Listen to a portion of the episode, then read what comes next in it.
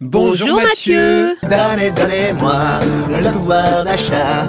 Donnez, donnez-moi le supermarché. Christine, les soldes, c'est effectivement un peu plus de pouvoir d'achat, paraît-il. Oui, quand commencent les soldes dans Lyon? Eh bien, les soldes auront lieu dans Lyon cette année entre le 28 juin, ça arrive, et le 25 juillet inclus.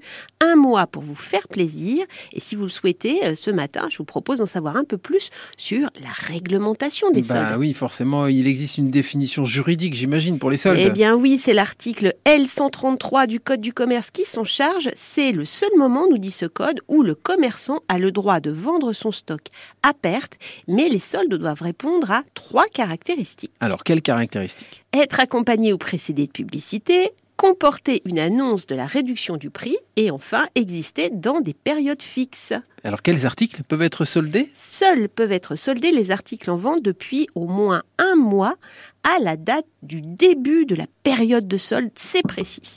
Est-ce que le commerçant euh, peut m'obliger à chercher dans les rayons les articles soldés et les articles non soldés, faire le tri, quoi? Et non, pas du tout, les articles soldés doivent toujours être très clairement distinguables des articles non soldés. Ces derniers doivent être signalés par un panneau comme nouvelle collection par exemple. D'accord. Est-ce que tous les articles soldés doivent être étiquetés comme ça? Alors là, pas nécessairement, puisque le vendeur peut se dispenser d'étiqueter tous les produits s'il effectue un taux de réduction unique par rayon. D'accord. J'ai décidé de profiter des soldes pour acheter un ordinateur. Très bien, Eugène, bonne idée. Alors, revenu chez moi, il s'avère que l'ordinateur ne fonctionne pas du tout. Le vendeur m'a dit que les articles soldés ne sont ni repris ni échangés.